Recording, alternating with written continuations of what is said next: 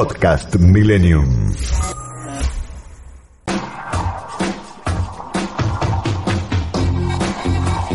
El sábado al mediodía es el momento ideal para informarse, en profundidad, pero más relajados, para entender lo que pasó y prepararse para lo que viene. En una realidad cada vez más compleja, información, análisis y opinión honesta. Dato sobre dato, con Daniel Santoro y José Luis Brea, con la participación de Mario Rodríguez Muñoz.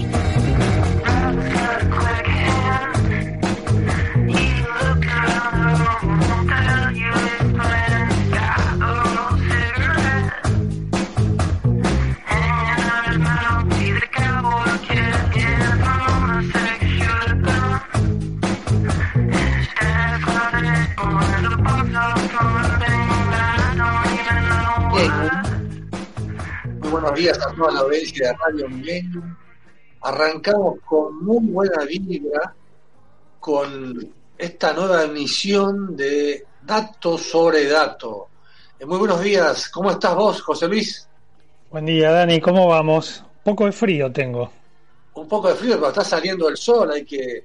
sí, pero no sé, salí temprano, después volví a casa, no sé, me parece que tomé frío.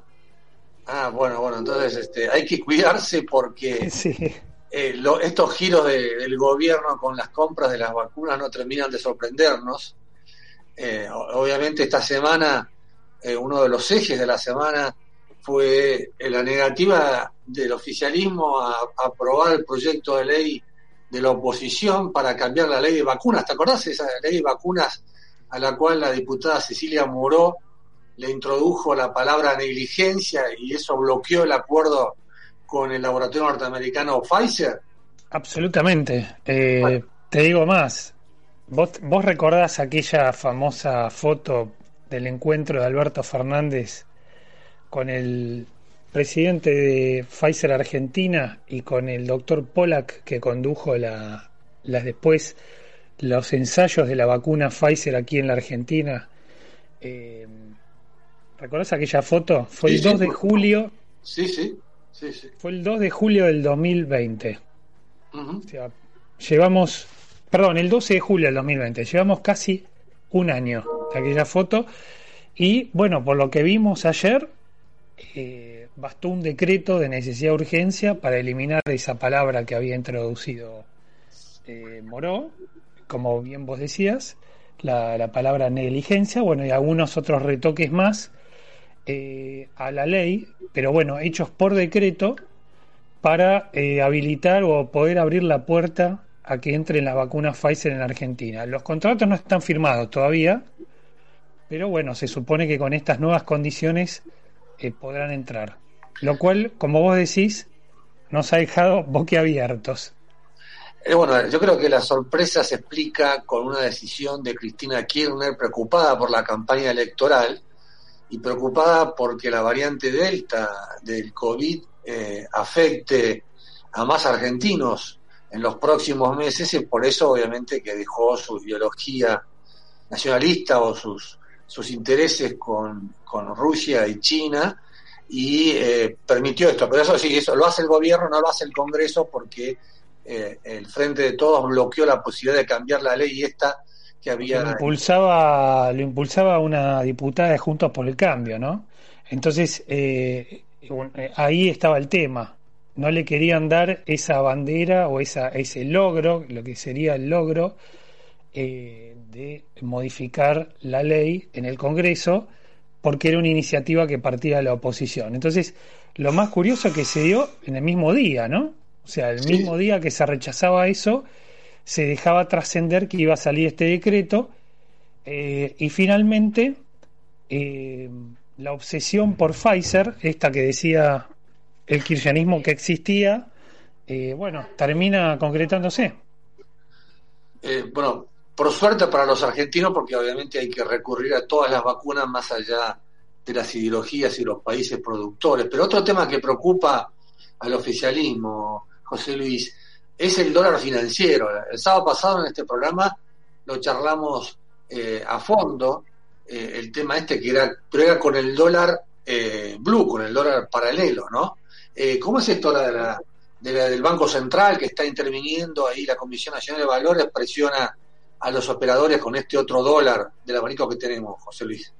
Sí, hablábamos del dólar blue hace una semana y también hablábamos de los dólares financieros que son más representativos del mercado, que son el dólar bolsa o MEP y el contado con liquidación.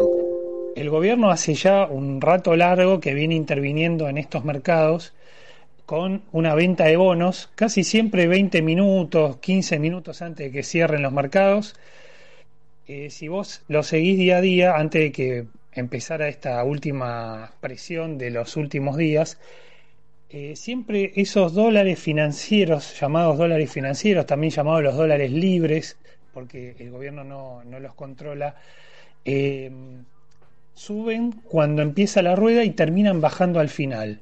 Y eso es porque el gobierno interviene justamente para tratar de que no se descontrolen. Y ahora se sumó esto que vos mencionabas, una gestión de la Comisión Nacional de Valores ante operadores del mercado pidiéndole que aflojen en la pulseada con el Banco Central cuando el Banco Central sale a vender estos bonos para bajar los dólares.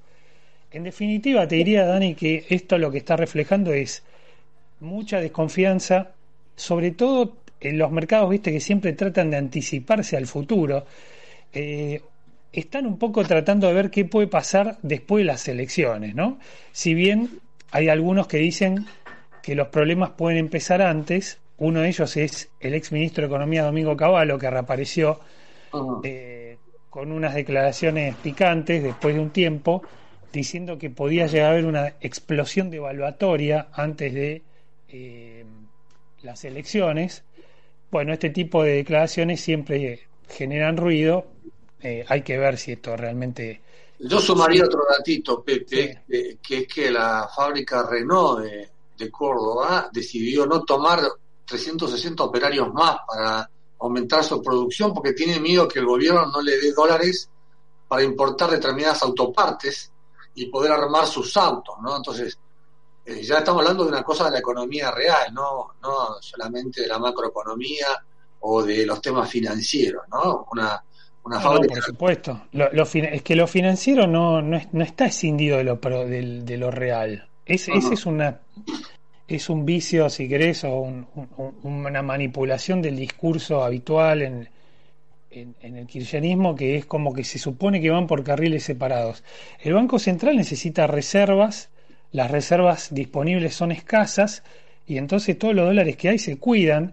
El Banco Central en este primer tramo del mes, del año, perdón, en estos primeros seis meses, pudo acumular reservas, pudo recomponer, venía muy mal de fines del año pasado. Eh, en esto le ayudó la liquidación récord histórico, eh, el récord de los últimos 18 años en cuanto a las liquidaciones de dólares provenientes del agro, de las exportaciones agrícolas pero es mucho lo que queda por delante para usar eh, esas reservas, ¿no? Hay compromisos para pagar deuda con el Fondo Monetario Internacional, con el Club de París, con el cual se pateó la pelota para adelante, más todas las necesidades de las empresas, que vos mencionás Renault, pero no es la única.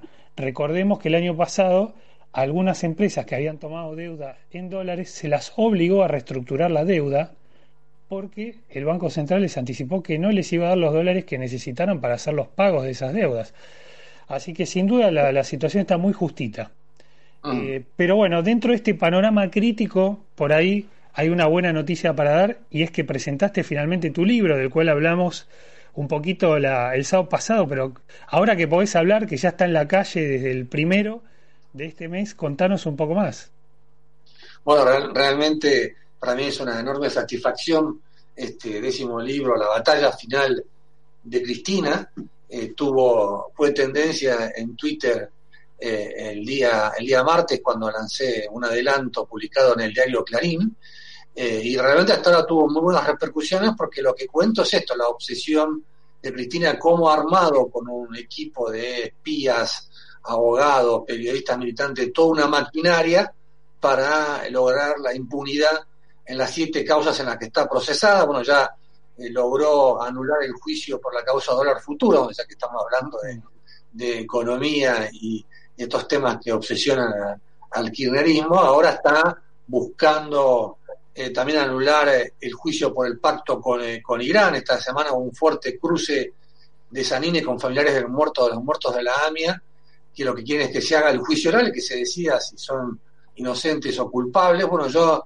y en este libro tengo una entrevista, una entrevista a varios actores principales de la, de la actual escena política de la Argentina, entre ellos a Mario Negri, donde Mario Negri, eh, como presidente del bloque de diputados de Juntos por el Cambio, me dijo, las elecciones de noviembre son cruciales, están a, cinco o seis diputados a tener por un propio. ¿Y por qué esto es importante? Cosa que hemos dicho ya en este programa, porque eh, el muro de contención el proyecto de Cristina para colonizar la justicia y tratar de lograr esta causa ha sido hasta ahora la Cámara de Diputados donde no tenemos, donde la Frente de Todos no tiene quórum propio. Entonces, si llegan a, superar eh, eh, ese número, Negri dice que Cristina va a ir por todo, y ahí yo cuento en el libro este, cómo es la trama para echarlo al Procurador General Provisorio, a, Casal, y tratar obviamente de colonizar eh, a las fiscalías más importantes y así como eh, los juzgados y las cámaras de apelaciones y la Cámara Nacional, la Cámara Federal de Casación Penal. Así que bueno, ya está el libro este, y, esperemos eh, que se abra un buen debate en torno a esto que, digamos, todos hemos en este año y medio hemos visto toda esta serie de medidas, operaciones, proyectos de ley de Cristina Kirchner que una sola vez o dos habló en un año y medio de la pandemia, pero bueno, hacía falta contarlas y mostrar realmente la envergadura de esta maquinaria. Y como dice Alfredo Leuco en el, en el prólogo, este, acá la escopeta está asustada de los pájaros, es decir, yo sufro acoso judicial porque eh, los pájaros, los periodistas, estamos asustando a esta escopeta que es todo el Estado, ¿no?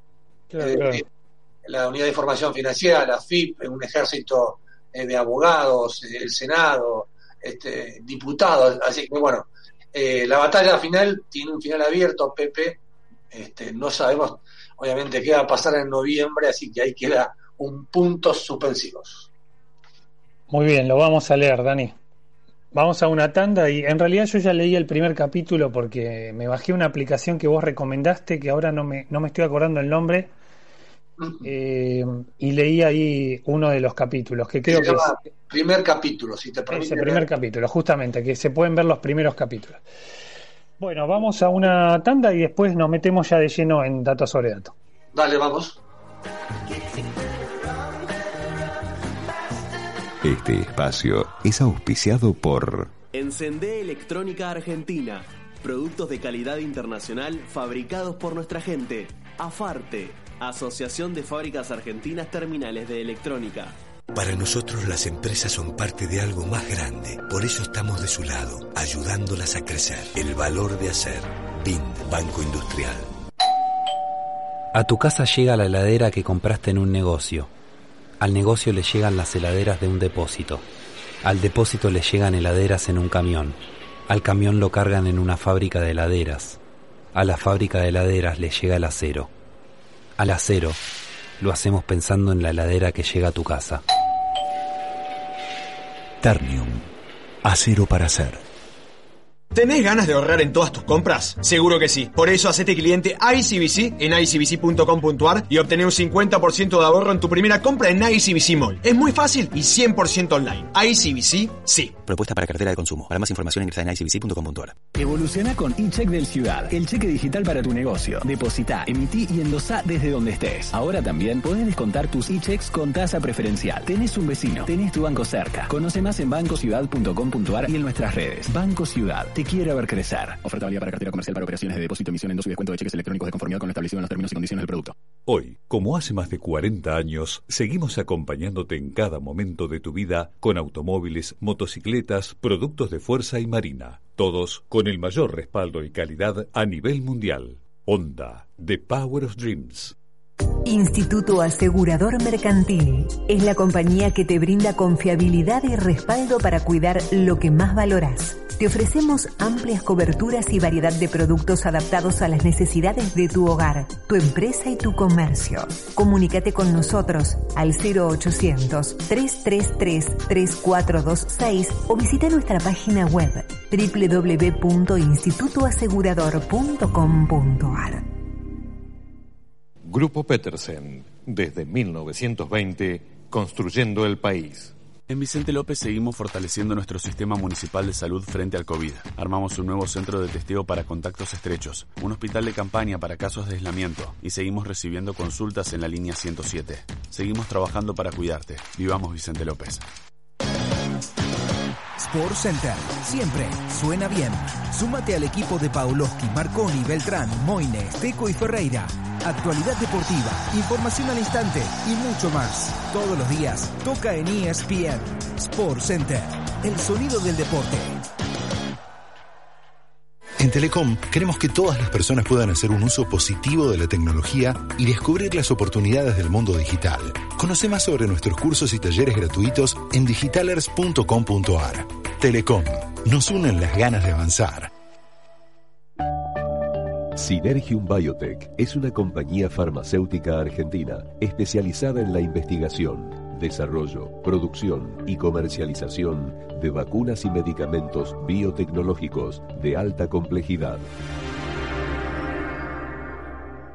¿Sos socio de OSDE? Tenemos una buena noticia para vos. Ahora podés obtener tu credencial digital para acceder a nuestros servicios en forma práctica y segura. Es posible utilizarla sin conexión y compartirla con otra persona para que compre medicamentos por vos o acompañe a tus hijos al médico. Además, como la mostrás desde tu celular, reducís la posibilidad de contacto con el coronavirus. Descargala ahora y lleva siempre con vos una credencial sustentable. OSDE, hoy más que nunca, queremos que más gente se cuide. Superintendencia de Servicios de Salud 0800 www.sssalud.gov.ar Registro Nacional de Entidades de Medicina Prepaga número 1408 Tarifazos de Comunicación 0810 nuestra web o contacto Cumplimos un año y ya somos 3 millones de personas conectadas a la comunidad cuenta DNI. Envía y recibí dinero, paga en comercios, recarga tu celular y mucho más a través de nuestra app. Sumate a cuenta DNI, Banco Provincia, el banco de las y los bonaerenses. No dejemos de cuidarnos. Usemos siempre tapaboca. Mantengamos distancia. Elijamos espacios abiertos. Ventilemos lugares cerrados. Para más información, entra a buenosaires.gov.ar barra coronavirus. Cuidarte es cuidarnos. Buenos Aires Ciudad. Todos los sábados a las 12, Dato sobre Dato.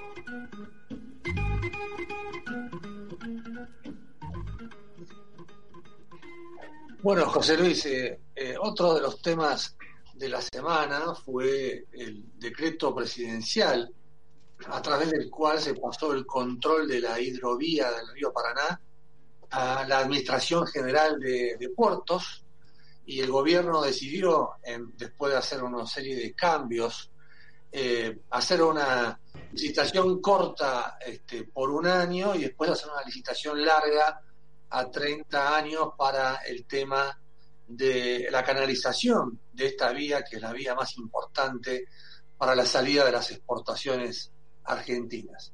Eh, por este tema que tiene tanta repercusión geopolítica, económica, eh, tenemos, eh, vamos a entrevistar a Darío González Margetco, que es un ex asesor de, Dietrich, el ex ministro de Transporte del gobierno de Cambiemos, un especialista en el tema de la, de la hidrovía. Eh, no sé si vos eh, también compartís mi preocupación por estas idas y vueltas con el tema de la hidrovía, José Luis. Sí, sí, eh, sobre todo porque, bueno, terminó pasando lo que suele pasar con otros temas también. El gobierno, cuando se venció la, la concesión de Jean de Null, que es la empresa belga que, que estaba operando la hidrovía, dijo que iba a, venía diciendo que iba a convocar una licitación eh, desde el kirchnerismo venían diciendo que la hidrovía tiene que ser estatal, hubo una, una solicitada, de hecho, de muchos referentes del kirchnerismo pidiendo eso. Eh, también la diputada Fernanda Vallejos lo adelantó, que suele ser, eh, suele adelantar todo lo que va a suceder. Y bueno, finalmente es como que se hizo algo intermedio, en principio, que es que el Estado se lo va a quedar en un año, aunque es prorrogable ese plazo, el, el dragado y balizamiento de la hidrovía, con la promesa de luego sí llamar, como vos decías, a una nueva licitación. Así que bueno, veremos, ¿no? Bueno, ya tenemos entonces en, línea a Darío González eh, Margetco, eh, este, especialista en la hidrovía. Buenos días, Darío. José Luis Brea de Santoro te saluda, ¿me escuchás? ¿Qué tal? Buenos días, ¿cómo están? ¿Todo bien? Bien, bien, bueno, muchas gracias por, este, eh, por esta entrevista. Darío, ¿por qué estos cambios en la política del gobierno sobre la hidrovía, este, esta primera anuncio de licitación directa, esta intervención ahora de la Administración General de Puertos y después finalmente este anuncio de una licitación corta y una larga? Bueno, a ver, yo creo que hay dos razones principales. La primera y más evidente es una cuestión de, impericia o, de inoperancia, este, que, que, viene del lado de que acá había un pliego de licitación ya generado, generado por nuestra administración, que lo presentamos en, diciembre de 2019, y desde que asumió el, el nuevo gobierno, eh, bueno, fueron mutando de, discurso y, de iniciativas, este, pero sin avanzar claramente en ninguna.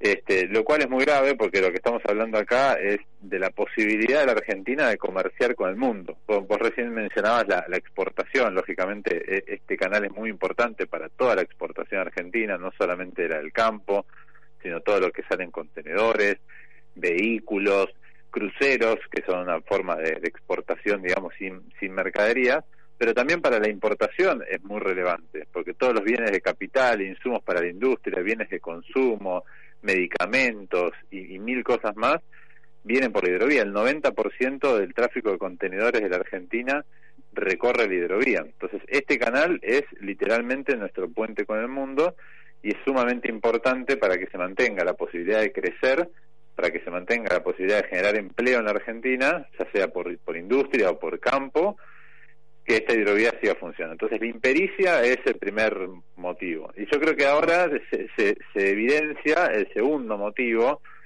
que es un poco la, la necesidad de controlar ciertas cajas.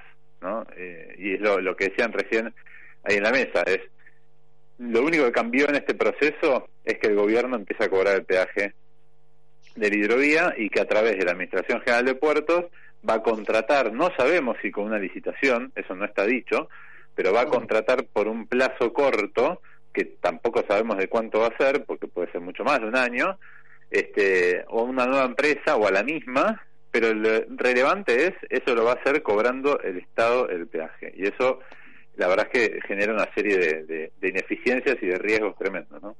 Ahora, Darío, ¿cómo, hasta ahora eh, lo que hacía Ian de Null era pagar un canon, ¿no? ¿Es mucha la diferencia entre de dinero entre cobrar el peaje el Estado directamente o cobrar el canon?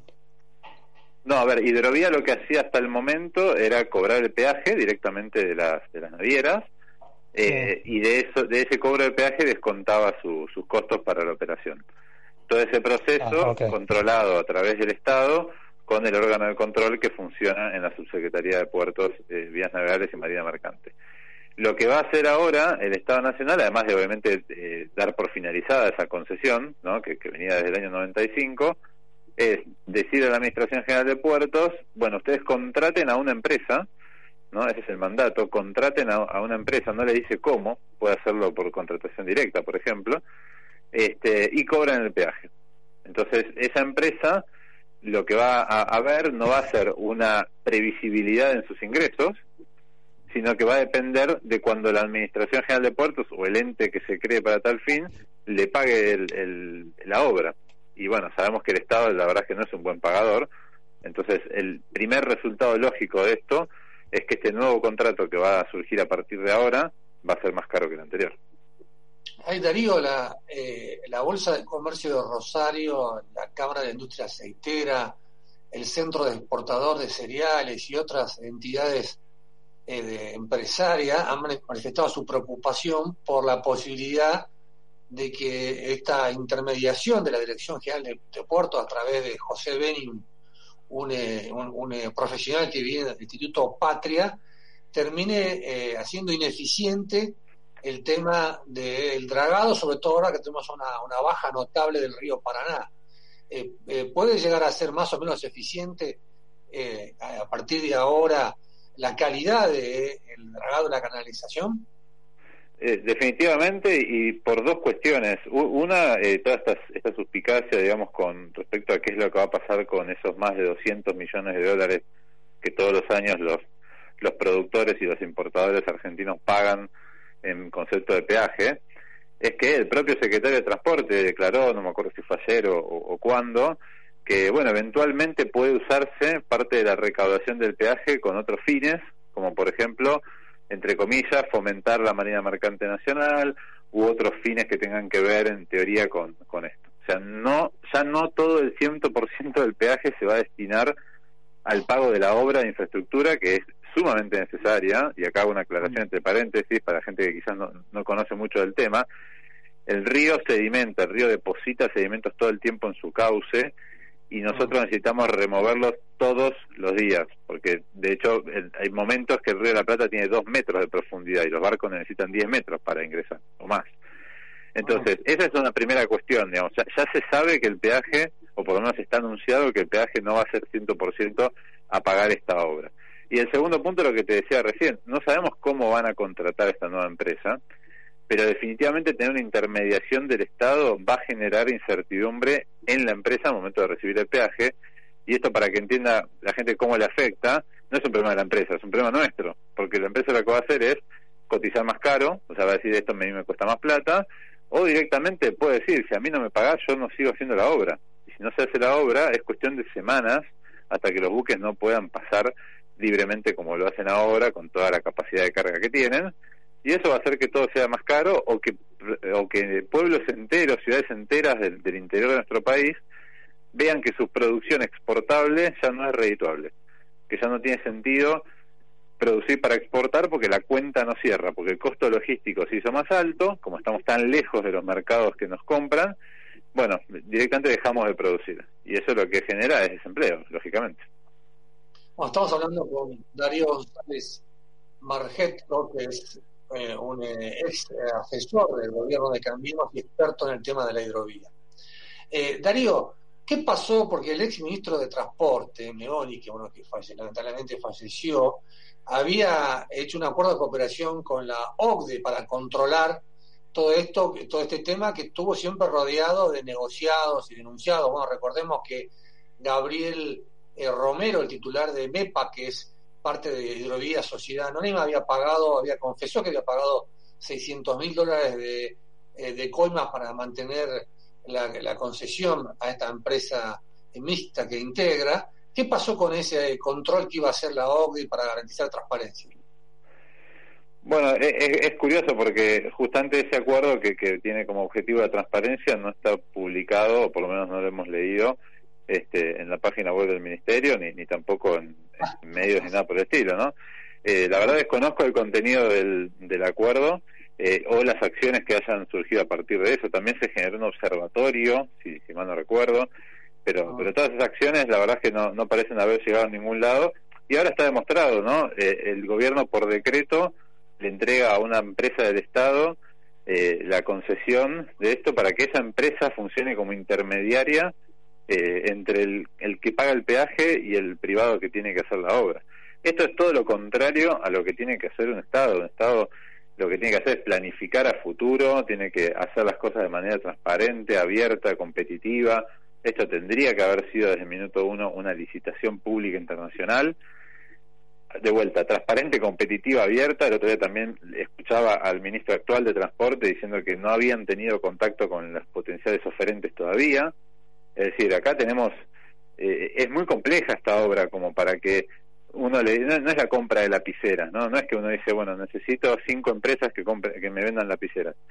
Eh, no hay muchas empresas en el mundo que se dediquen a esto, es una obra sumamente compleja y además, como vos bien decís, está en juego una caja de más de 200 millones de dólares al año, tiene que haber un proceso transparente. El proceso transparente en todo el mundo que se usa es una licitación para una concesión no hay que reinventar nada. pero bueno. ¿No sabés si hay, hubo interés realmente de esta empresa de dragado china en presentarse? ¿Tenés alguna alguna confirmación, algún dato en ese sentido?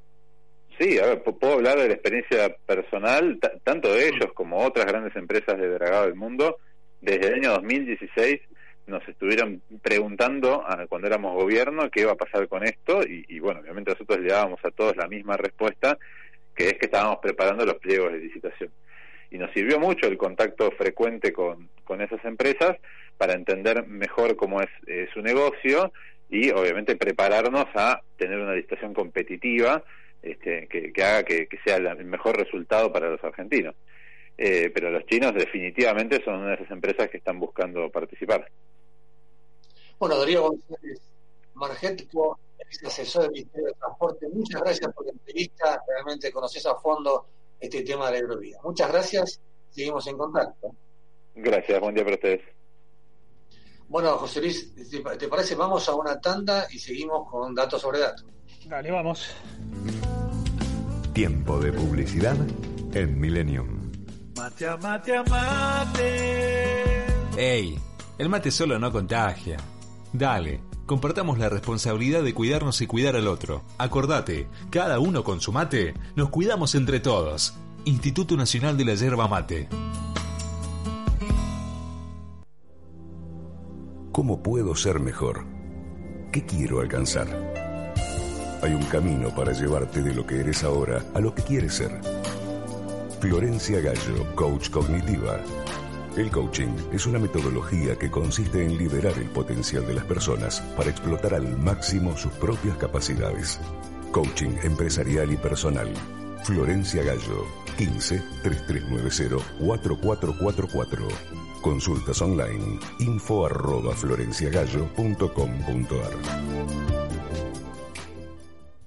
Boston Seguros y sus más de 6.000 productores asociados en todo el país aprecian tus afectos y valores. Para Boston, tu patrimonio vale lo mismo que para vos. Boston te aprecia. Superintendencia de Seguros de la Nación. Para consultas y reclamos, 0800-666-8400 www.ssn.gov.ar. Número de inscripción 0032. Ya nevó en Chapelco, el centro de deportes de invierno elegido por sexta vez como el mejor de Sudamérica. La montaña de blanco con las primeras grandes nevadas. Y Priority Travel, especialista en nieve, tiene para vos las opciones en vuelos a San Martín de los Andes, alojamientos, medios de elevación, clases, transfers, rental de autos y otras actividades y deportes en el Parque Nacional. Este invierno, Chapelco, el de siempre, como nunca. Priority Travel. 20 años cultivando amigos. Consultanos por WhatsApp al 11 65 64 89 78 o a ventas arroba prioritytravel.com.ar. En el Banco Nación tenemos crédito los que trabajamos el campo de sol a sol. Las que cosechamos admiración con cada innovación. Tenemos crédito los que apostamos al esfuerzo sin dejar nada librado al azar. Y las que tenemos en nuestra naturaleza el respeto por la tierra. En este tiempo de pandemia, el Banco Nación apoyó con créditos por más de 317 mil millones de pesos a todos los sectores productivos del país y los va a seguir apoyando, porque en el Banco Nación cada argentino y cada argentina cuentan. Reconstrucción Argentina. Fin de espacio publicitario. Mientras el mundo gira y gira, transmite Milenio.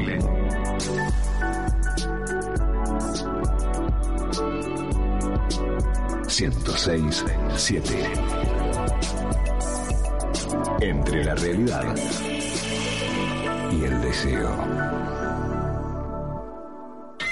Seguimos en Dato sobre Dato por FM Millennium.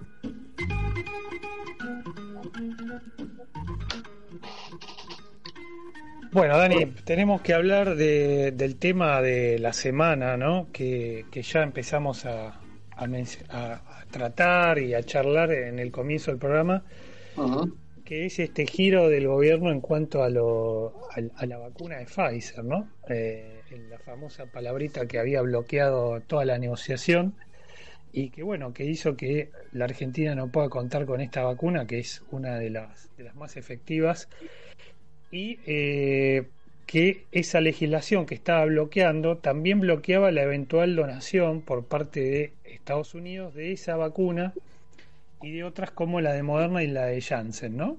Más allá de que hay una campaña de padres, de jóvenes y de niños eh, con enfermedades y discapacidades que, que estaba también haciendo una movida para, para poder recibirla, ¿no? Sí, sí, recién lo que nos contaba eh, el especialista de Cambiemos en, este tema eh, se refería a, la empresa china Shanghai eh, Y yo no sé si detrás de todas estas idas y venidas con las vacunas Pfizer y demás, no está la presión china por quedarse con el control de la hidrovía y la negociación con Rusia para que le permitan entregar una, una central nuclear llave en mano, ¿no? O Argentina nunca compró, eh, Argentina tiene tres centrales nucleares, pero todas las, las, las construyó en un proceso de cooperación, donde los alemanes o los canadienses dejaban parte de la tecnología o compartían los trabajos, ¿no? Así que bueno, vamos entonces ahora con... Bueno, se habla también, ¿no?, de la diplomacia de las vacunas, sin duda está, está todo muy ligado, y, eh, pero qué mejor que hablar con alguien que siguió el proceso, eh, el intento de la llegada de la vacuna Pfizer a Argentina desde un principio, Dani. Y me refiero al doctor Gonzalo Pérez Marc, pediatra, codirector del estudio del ensayo que hizo eh, Pfizer en la Argentina hace aproximadamente un año en el hospital militar. Eh, y bueno, que eso es lo que nos había dado esperanzas de estar ahí en una primera línea para recibirla y que finalmente no, se concretó. Así que bueno, le vamos a preguntar a él qué siente con, este giro del gobierno. Eh, ¿Qué tal, doctor Pérez Marc? Acá Daniel Santoro y José Luis Brea los saludan. Buen día. Hola, buen día. ¿Cómo les va? Bien, ¿qué tal? Bueno, ¿cómo está viviendo este este giro? Este, ¿Lo, sorprende? Lo, lo, pone contento? ¿Cuál, ¿Cuál es su primera impresión? Ah, me pone me pone contento, por supuesto. Es un momento que estábamos esperando desde que se probó la eficacia de la vacuna sin duda es una alegría saber que esa vacuna que es tan buena, porque la verdad que hemos visto que era, excelente, se va a poder utilizar acá en Argentina. Y no me sorprende, me sorprendió todo lo que tardó, pero no me sorprende que haya sucedido, digamos. Yo, yo era bastante optimista respecto de que en algún momento se descabara. Me parecía que no tenía eh, mucha mucha lógica que, que, que esa vacuna y otras vacunas más que están usándose en el mundo y que son muy muy interesantes para aplicar, porque como decías, se pueden aplicar a ciertas poblaciones que otras vacunas no. Entonces, eh, yo imaginaba que iba, que iba a primar eh, la, la, voluntad de negociación y que en algún momento iba a suceder. Es verdad que esto lo vengo diciendo desde enero más o menos, no fui muy, mm. muy previsor con las fechas, pero, pero bueno, que haya pasado es una excelente noticia. Ahora es, es una, una pena, por no usar otra palabra más fuerte, que se haya demorado un año, ¿no es cierto? Sí, sí. a ver, si vos me preguntás si creo que es un año, no creo que haya sido un año. Eh, sí se demoró. Este, yo creo que esto se podría haber hecho para fines de enero o una cosa así. Eh, no sé cómo estaba la provisión en ese momento. Hoy está muy...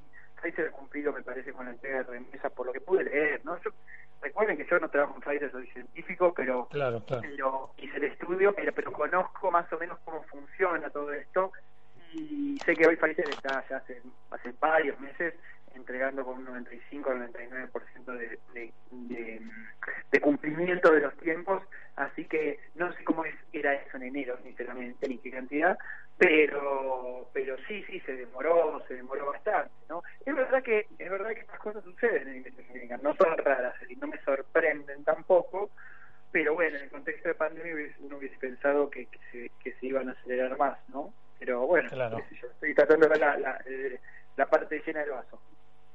Claro, claro. Eh, a riesgo de preguntarle algo, doctor, que es más de abogados que de médicos, pero por, por el intercambio que usted tuvo con la gente de Pfizer en, estos ensayos, ¿a usted le parece que Pfizer eh, va a estar cómodo con un decreto? Porque en su momento fue como muy puntillosa, ¿no? El laboratorio con respecto a la ley y las condiciones. Mira, digo, en eso yo por supuesto que te, te, voy a dar una opinión, ¿no? Eh, yo estuve medio de costado, porque en realidad nosotros el científico solo hablábamos con la gente de Estados Unidos directamente, eh, de, la, de, Sociedad Central, las cuestiones que tenían que ver con la parte científica, ¿no?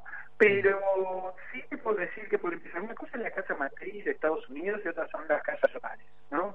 Estas son decisiones que son de farmacéuticas tan grandes, y esto lo puedes ver en Pfizer y lo, lo podrías ver con otras empresas del mismo tamaño, ¿no? Las, cinco más grandes, por ahí, eh, se manejan de una forma como si fuesen un país directamente, no son como una empresa, que tienen tal poderío de, de, negociación a, nivel mundial que ellos se manejan medio, diría que no hay tanto una relación de o Argentina o tal país, ellos te, ponen reglas de, funcionamiento y, digamos, de, funcionamiento en el sentido de distribución de la droga, ¿no? Y de, la, de la, de la, cómo se tiene que almacenar, las cuestiones legales asociadas. Y después, bueno, vos aceptás o no aceptás y podés negociar algunas cosas, este, es muy técnico, digo, no hay una cosa muy emotiva en eso, de, voluntad de quiero con uno, quiero con el otro, tal país sí, tal país no, por eso vos destrabas eso y se destraba automáticamente. Argentina sí lo que tenía era un compromiso, eh, Pfizer tenía un compromiso con Argentina de provisión acelerada de cantidad de vacunas y de prioridad. Eso, eso por haber eh, por haber sido parte del, de la muestra, ¿no? De la de los ensayos. Sí, el centro mundial más grande, no solo parte, parte central del estudio. Entonces, claro, no era no era un actor secundario, claro. No, no, para nada, el, primario, este, junto con Estados Unidos, obviamente. Este, pero pero bueno, y Alemania que produce. Pero pero de alguna manera eso eso tanto eso sí lo vi que tanto el gobierno como Pfizer en ese momento sí cumplieron ese compromiso de sentarse primero a hablar antes que nadie en el mundo. Después no se, no se cerró esa Argentina, me parece que lo que pasó es que fue por otros caminos y bueno, y quedó medio como, no, cerrado, sino como, como detenido y bueno, se reabrió hace poquito. Claro, otros caminos, llámese Rusia, digamos, ¿no? Usted no lo dice, pero... La vacuna, sí, eh, con las vacunas que trajo, digamos, Sputnik, Sinopharm, este, AstraZeneca, que tenía una apuesta en ese momento a fin de año, por supuesto todo lo digo contrafáctico, ¿no? Porque no sabemos qué hubiese pasado sí. Pero la apuesta de Argentina en diciembre tampoco era tan mala si lo pensás, decir, bueno, tengo una vacuna que se va a producir localmente, que va a venir, se va, se va a, a, reutilizar acá una vez que se envase en México, este, a bajo coste, con una conservación sencilla de la pero bueno, eso falló y no, no bueno, no, es un tema menor, digamos, que te haya fallado, porque entonces ahí sí miras para atrás y uy, si hubiese hecho esto otro, eh, pero bueno, nada, hoy pensando en que tenemos que apurarnos a vacunar a los chicos de alto riesgo y que la única vacuna aprobada para eso es Pfizer, me parece importante que esté llegando esta vacuna. Bueno, le, iba a hacer otra pregunta, pero ya que toca ese tema, tengo entendido que el ANMAT no la no la tiene aprobada, ¿no? La vacuna de Pfizer para los para los menores. No, no la tiene aprobada, pero no porque no la hayan aprobado después de hacer la evaluación. Entiendo que todavía no se ha hecho la evaluación para una posibilidad que viniera. Supongo que ahora van a hacer la evaluación y están aprobadas. En general, la ANMAT trabaja muy en consonancia con lo que trabaja la FDA. Y la FDA ya la aprobó, así que supongo que la ANMAT este, va a tomar una decisión en ese sentido. Doctor, Daniel Santoro le hace una pregunta ahora. Buenos días. Hola, ¿cómo te va?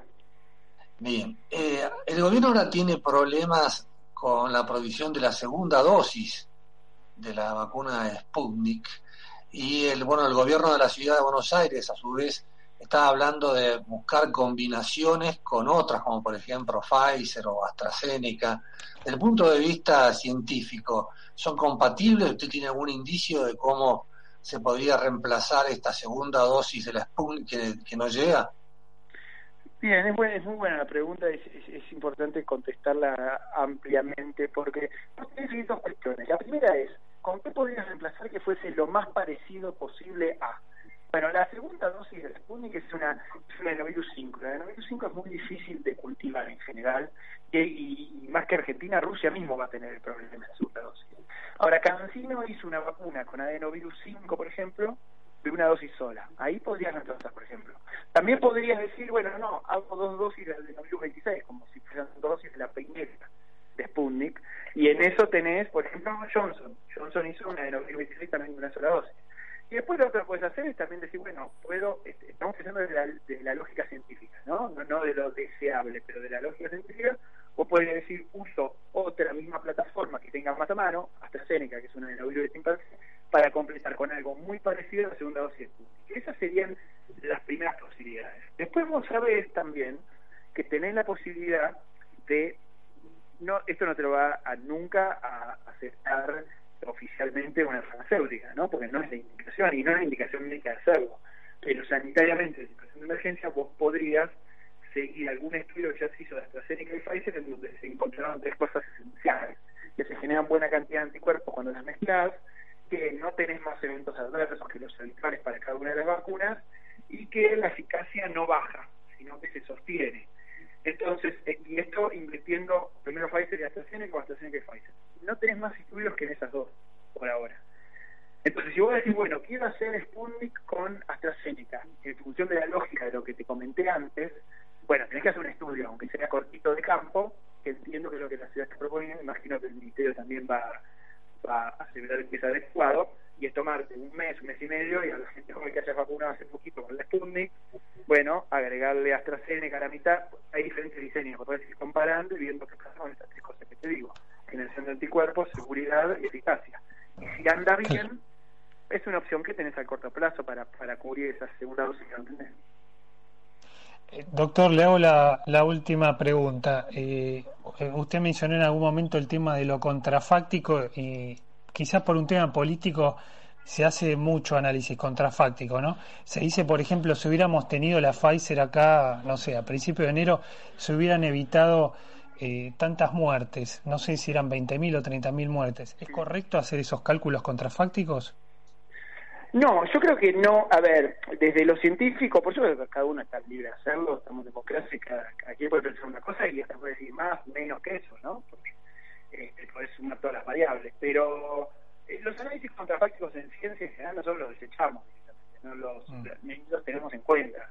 Porque bueno, ya está. Después, eso no quiere decir que uno no pueda frenar y decir analizar errores y cosas que haría diferente en función de esas posibilidades, ¿no? Para minimizar los posibles análisis contrafácticos posteriores.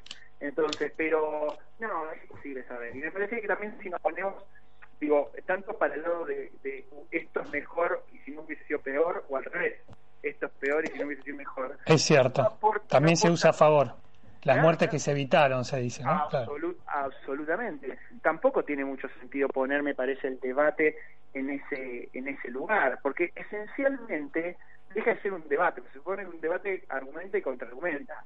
Y una argumentación contrafáctica es una, digamos, es, una falacia de alguna manera. Entonces, me parece no mucho sentido. Bueno, muy bien, doctor Gonzalo Pérez Marc, pediatra, codirector del estudio de la vacuna Pfizer en la Argentina. Eh, muchas gracias por este contacto y buen fin de semana. Bueno, muchas gracias, buen fin de semana para ustedes. Gracias. Buen fin de semana, gracias. Bueno, Dani, muy, muy interesante la charla, ¿no? El, doctor fue este, justamente junto con el doctor Pollack el que, los, que, los dos que coordinaron este estudio y, y bueno, lo, que se vino diciendo, ¿no? La Argentina tenía una, una posibilidad de estar ahí en la línea de largada, ¿no? a partir de que fue un lugar central, dijo él, en, la, en los ensayos. Y otro dato nuevo es que él dijo que las vacunas podrían haber estado en enero de este año, no en marzo como pensábamos hasta ahora, eh, lo, que, lo que obviamente demuestra una, una pérdida de una oportunidad realmente de oro. Hoy hay un cálculo en Clarín basado en, eh, otros eh, científicos que sí lo hicieron, José Luis, por la pregunta que vos hiciste, la última, la última que, hablan, que hablan de que eh, se habría evitado la muerte de 11.000 personas, ¿no? Pero, pero bueno, este, es la realidad que tenemos que, vivir y esperemos que se pueda ahora lograr la combinación para la segunda dosis.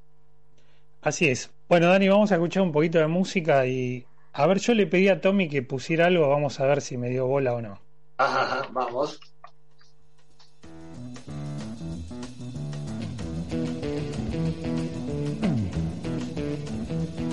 You know the day destroys the night, night divides the day.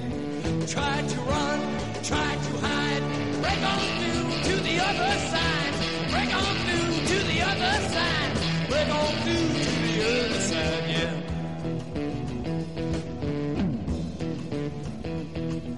We chased our pleasures here, dug our treasures there. But can you still recall Break on new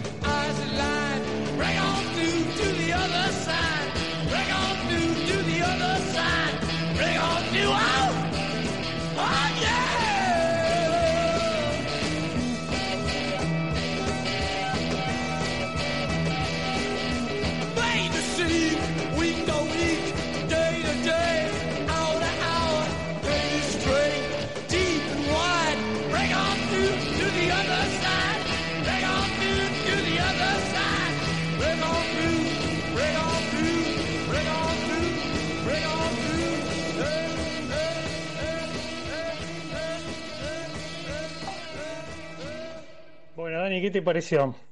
Bien, por fin, por fin. ¿Qué día es hoy? A ver, a ver cómo andás de historia del rock. Te voy a tomar examen. Eh, Es un aniversario del 3 de Bien, julio. bien, bien, estás, estás bien informado. Ayer había una nota en, La Nación sobre el tema de el, el- la voz eh, que, que tenía eh, este, este cantante. Jim ¿no? Morrison. De Jim Jim Morrison.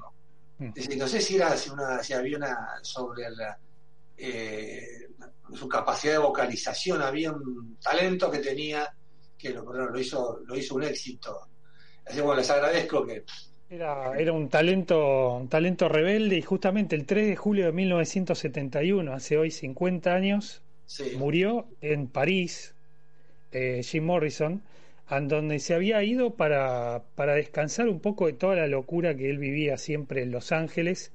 Eh, bueno, él, vos has visto la película de Doors de Oliver Stone y sabés que tuvo muchas polémicas eh, a lo largo de su carrera y ese acoso de los medios y un acoso judicial que también tuvo por un incidente que él protagonizó en un recital, lo tenían un poco cansado y, eh, bueno, él idealizaba París como la ciudad de los bohemios, de los poetas que él admiraba y se fue allá eh, con su pareja y bueno, murió allá en unas circunstancias muy, muy misteriosas a tal punto que nunca nadie este, vio el cadáver. Este, Yo agregaría un escenario Eh. que era que el, el el, este, el exceso en el consumo de drogas, ¿no? Era el Sí, acoso sí. judicial de los por supuesto, y medios. alcohol. Eh, Sí, alcohol, no, no, este. por supuesto. Pero bueno, la cuestión es que eh, lo increíble es que los Doors grabaron el último disco antes de la muerte de Jim Morrison, fue un gran éxito y se podría decir que estaba en un, no sé si en el mejor momento de la carrera, pero en un momento muy alto, no estaba para nada en decadencia Jim Morrison cuando se murió. Y bueno, y sus compañeros de 71, Doors... ¿Dijiste 71? 71, sí. 70, oh. Ujú. ¿Cómo, cómo pasa el tiempo? Sí, exactamente. Hoy 50 años se cumplieron de la, de la muerte. Y vos fíjate que después el resto de los Doors nunca pudo triunfar ni hacer nada medianamente este, cercano al éxito que tuvieron, muy, muy importante en los Estados Unidos, concentrado en esos cuatro años, del año 67 hasta el año 71, que fue cuando brillaron los Doors y dominaron prácticamente la escena rockera en los Estados Unidos. Pero bueno, me, me fui un poquito con el rock, Dani. ¿Vos querías hablar de algún otro tema de nuestra candente realidad? No, no, este, me parece a mí este, muy oportuno eh, también meternos con estos temas. Eh, Hacer un recreo mental. hacer un recreo mental. Eh, el, el presidente también eh, hizo este homenaje esta semana a los eh, 95.000 muertos por el COVID, copiando la escenografía de, de Merkel en Alemania, que hizo exactamente lo mismo. Así es, así es. Pero la con- diferencia que allá participaron los, los familiares de víctimas, ¿no? Claro, pero con un dato polémico que, que fue haber este, contratado 400 mil eh, pesos a Patricia Sosa y a, y a otros este, actores para que participen. Generalmente este tipo de cosas se pagan los gastos que uno puede que se pueda llegar a tener, pero lo- se, se hace por una, por una cuestión ad honorem y por una, una Solidaria, claro. solidaria con el tipo de gente, así que ese dato eh, que también creó polémica eh, en todas las redes sociales sobre si correspondía o, no correspondía, eh, el pago este, a, actores por su participación en ese homenaje. Así es, Dani. Pero bueno, un parte de los temas, como siempre decimos todos los sábados, ¿no? Tenemos que elegir porque son muchas las cosas que suceden en la semana y que, nos conmueven como, como sociedad. Bueno, es hora de despedirnos, Dani. Te cuento que en la operación técnica estuvo Jorge Aguayo, en la producción general María Albiolite, que hoy dejó todo. Vamos a agradecerle especialmente porque puso el cuerpo literalmente y fue a la radio para, para ayudarnos. Tomás Garrido en la producción, eh, con ligeros inconvenientes, pero como siempre un león produciendo toda la distancia también. Así que un, saludo especial y un agradecimiento especial para ambos, para María y para Tomás y un fuerte abrazo a nuestro amigo Mario Rodríguez Muñoz, que creemos que cada vez está más cerca de que, que vuelva a estar con nosotros en el programa. Bueno, así es, un fuerte abrazo para Mario y muy buen fin de semana para toda la audiencia de Radio Milenio.